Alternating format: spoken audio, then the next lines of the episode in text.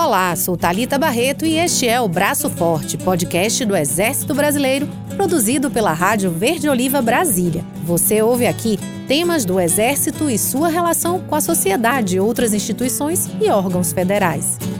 A indústria de material bélico do Brasil, a Imbel, é uma empresa estratégica de defesa com a missão de fabricar e comercializar produtos de defesa e segurança para clientes institucionais, especialmente Forças Armadas, Forças Policiais e clientes privados. A Imbel tem sua origem em 1808 por ocasião da criação por D. João VI da fábrica de pólvora da Lagoa Rodrigo de Freitas, no bairro Jardim Botânico, no Rio de Janeiro. Atualmente, a empresa tem sua sede instalada em Brasília, no Distrito Federal. E para falar sobre esta empresa tão importante para o nosso país, o Braço Forte recebe hoje o general de divisão veterano Ricardo Rodrigues Canhasse, diretor-presidente da Imbel. Seja bem-vindo, general. É um prazer receber o senhor em nossos estúdios. Muito obrigado, Talita. Agradeço ao Centro de Comunicação Social do Exército esta oportunidade de nós conversarmos um pouco e atualizarmos alguns pontos sobre a nossa indústria material bélico, a indústria desse setor mais antiga do Brasil, bicentenária, presente na vida da defesa nacional em vários setores, completando aí praticamente três meses à frente da empresa. Sinto-me à vontade para conversar um pouco sobre ela. General, o senhor assumiu o cargo de diretor-presidente da Embel no dia 4 de maio deste ano. Passados cerca de dois meses e meio, quase três, como o senhor falou, quais são as suas principais impressões sobre a empresa? Encontro uma empresa muito motivada, ciente da importância estratégica que ela tem para o setor da defesa, em particular com relação às demandas do Exército Brasileiro, uma empresa que atua em várias áreas diferentes da engenharia, a eletrônica, a computação, a metal mecânica, a metalurgia, a química, de maneira que com cinco fábricas ela consegue ser bastante diversificada e atender a várias demandas, seja no aspecto da inovação tecnológica ou seja no aspecto da real necessidade do Exército Brasileiro. Nosso principal objetivo é justamente caminhar junto com o Exército e com a Força Aérea, com a Marinha e também, por que não dizer, com o setor de segurança do país, dentro das necessidades que esses setores têm em termos de equipamento, material, armamento,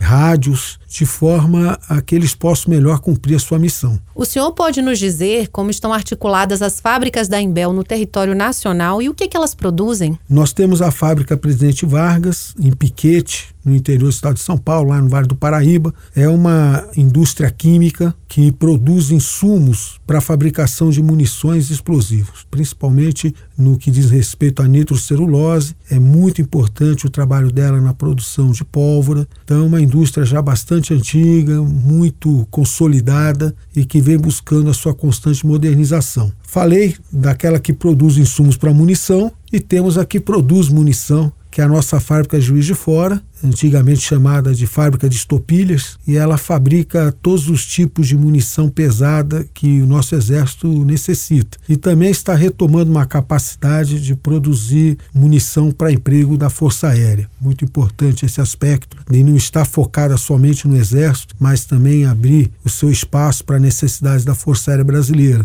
Depois nós vamos ainda na linha da química para nossa fábrica de Magé, nossa fábrica Estrela, tá? uma fábrica tradicionalmente construída para a produção de pólvora, que vem lá de 1808, quando Dom João VI chegou ao Brasil. Então, Dom João VI já tinha visão estratégica da importância de nós termos essa soberania na produção dos insumos e da munição, uma fábrica também muito voltada para a área de explosivos, com uma expertise muito grande, uma fábrica muito dual, assim como a Presidente Vargas lá de Piquete, cumprindo um dos princípios da Estratégia Nacional de Defesa. A nossa Estratégia Nacional de Defesa, ela diz com clareza que para a sustentabilidade da indústria de material bélico, da base industrial de defesa do país, essas indústrias devem ser duais. E é interessante que tanto a nossa fábrica de Piquete como a nossa fábrica Estrela lá em Magé, no estado do Rio de Janeiro, tem essa capacidade de atender as Forças Armadas. Por exemplo, essa fábrica nossa da Estrela em Magé,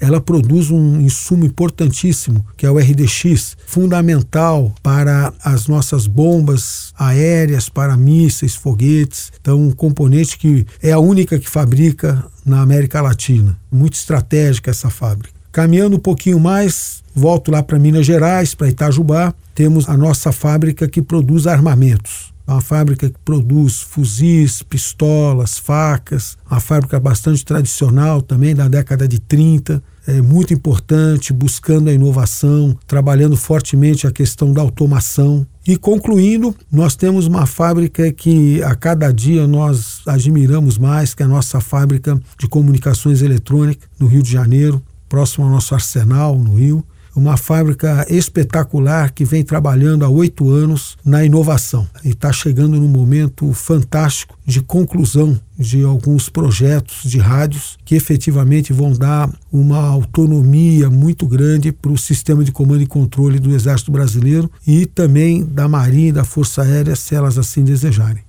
General, eu gostaria que o senhor falasse um pouco sobre as características, a natureza jurídica e como é que ocorre a vinculação da Imbel ao Exército. Por ser uma empresa estratégica de defesa, trabalha-se muito a sua sustentabilidade econômica. Então, já há alguns anos, lá desde 2009, a Embel passou a ser uma empresa estatal dependente do orçamento da União, vinculada ao Ministério da Defesa por meio do Comando do Exército. Então, hoje, nós temos a elaboração do nosso orçamento vindo do planejamento estratégico do Estado-Maior do Exército e da dotação orçamentária do Exército Brasileiro. Como uma empresa dependente, nós temos aí a garantia de que a empresa vai ter todos os recursos necessários para pagamento de pessoal, pagamento de impostos, para manutenção da sua vida vegetativa, manutenção das suas capacidades estratégicas, que é o que é mais importante olhando em termos de soberania nacional e de dissuasão. É, obviamente, esse modelo de dependência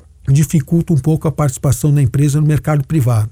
E a gente está sempre discutindo e buscando alternativas para apoiar mais esse mercado privado e principalmente apoiar a base industrial de defesa. Então é esse desafio hoje de buscar essas alternativas que nós estamos enfrentando num trabalho conjunto com o Departamento de Ciência e Tecnologia, muito construtivo, sempre focando na racionalização dos nossos recursos, uma racionalização que nos permita cada vez mais descentralizar mais recursos para a produção industrial e para a modernização das nossas plantas. General, sabemos que a Embel, na condição de empresa pública, está sujeita aos conhecidos cortes e restrições orçamentárias. O que o senhor julga ser necessário para fazer para que a empresa atinja a desejável estabilidade financeira? Essa estabilidade financeira, obviamente, ela está diretamente vinculada à própria situação econômica do país. Nós temos que entender isso estamos acostumados com essa realidade. Mas nós estamos vivendo um momento muito bom, porque o comando do Exército prioriza a Embel, por meio do orçamento que o Estado-Maior do Exército aloca para a Embel, é, nós estamos conseguindo ter essa sustentabilidade financeira.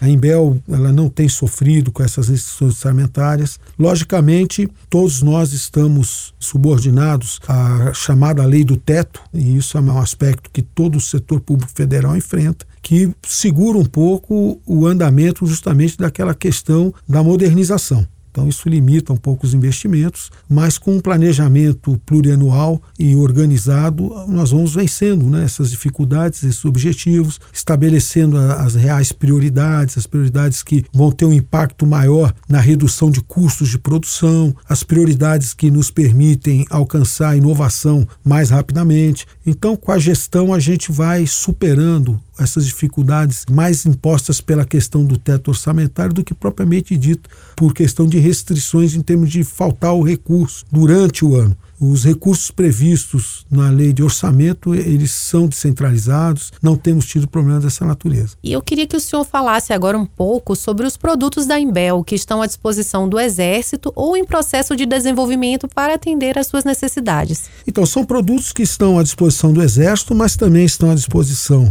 da Força Aérea, da Marinha e com as suas devidas adaptações também à disposição dos órgãos de segurança pública. Nós temos um carinho muito grande pelos órgãos de segurança pública, são órgãos, instituições essenciais para a proteção da sociedade e sempre que a Embel também, além dessa prioridade natural que ela tem para a área da defesa. Sempre que ela puder atender às necessidades e demandas do setor de segurança pública, será uma satisfação muito grande para todos nós poder participar e ajudar. Então nós temos lá na nossa fábrica de Itajubá, o nosso fuzil de assalto 762 e A2, produto 100% nacional da nossa família de fuzis, e paralelo a ele as carabinas IA2, totalmente desenvolvidas pela Embel, já avaliados pelo CAEX, homologados pelo nosso Departamento de Ciência e Tecnologia, já em processo de avaliação operacional e disponíveis para o mercado. No setor de comunicações e eletrônica, como eu citei anteriormente, a nossa fábrica lá do Rio de Janeiro de comunicações eletrônicas, é muito importante o nível de maturidade que atingimos concluindo o desenvolvimento do sistema computadorizado de direção e coordenação de tiro de artilharia de campanha no nível brigada, o nosso denominado Gênesis. Ele permite que aqueles métodos tradicionais de atendimento às necessidades de apoio de fogo e de artilharia de campanha possam ser realizados com agilidade, efetividade e confiabilidade. Então, traz a nossa artilharia de campanha para o século XXI,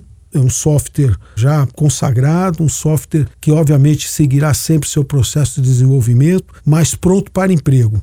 Nós temos também nessa fábrica a família de rádios VHF, que nós chamamos de família Malé, tanto na versão veicular como na versão Mainpack, dotados com diversas funcionalidades que colocam esses equipamentos no mais alto nível de patamar tecnológico, similar aos estrangeiros, aos melhores rádios estrangeiros, que atende aos níveis de batalhão, brigada, em excelentes condições. Então, um equipamento realmente que nos traz muita alegria, porque há anos, né, desde o meu tempo de tenente, que a gente enfrenta esse desafio de ter um equipamento nacional para o sistema de comando e controle. Nessa questão do malé, nós vimos a necessidade de termos uma central de interoperabilidade modular, que permite que esses vários rádios nossos nacionais possam falar com aqueles equipamentos que nós adquirimos do exterior. Com isso, nós não perdemos aquilo que compramos, né? que aquilo que o Exército, em particular, e isso serve também para as demais forças, adquiriram do exterior,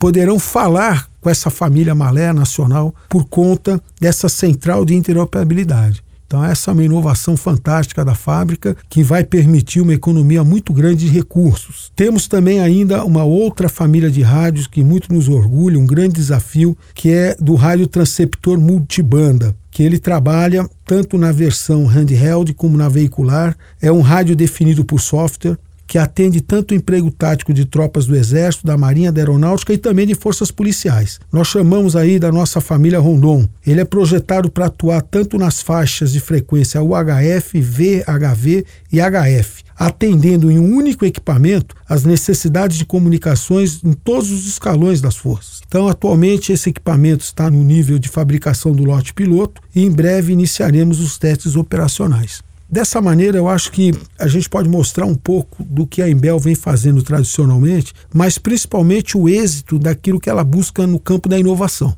particularmente trazendo ao setor de defesa uma independência, uma soberania com produtos nacionais fabricados aqui entre nós, gerando riqueza para o nosso país, contribuindo para o nosso PIB, contribuindo para a geração de força de trabalho, de empregos, são empregos de qualidade. A Embel, assim como a indústria de defesa como um todo, oferece empregos de qualidade, tecnológica que dão muita satisfação às pessoas que se dedicam a essa área, porque permite a elas um aprendizado permanente, um aprendizado contínuo, o contato com novas tecnologias, contato com novos equipamentos, novos desafios. Digo que a Embel é uma empresa de engenharia, é uma empresa de engenheiros e de técnicos, uma empresa de cérebros, que também tem excelentes mãos que sabem transformar a criatividade, o conhecimento desses cérebros em produtos concretos concretos que pode ser entregue às Forças Armadas às forças policiais e também ao, ao mercado privado e à base industrial de defesa. Então é, é assim que encontro a Embel, sinto-me já orgulhoso pelo que a empresa não só fez ao longo desses 200 anos,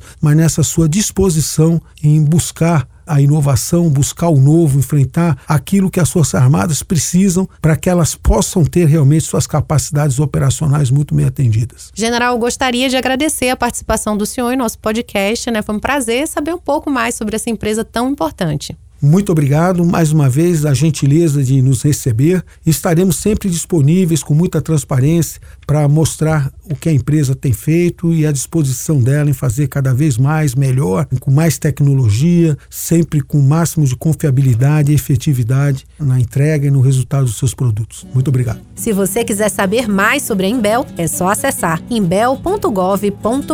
Conheça mais sobre o Exército Brasileiro. Ouça, siga e compartilhe o Braço Forte. Você pode conferir também no eb.mil.br.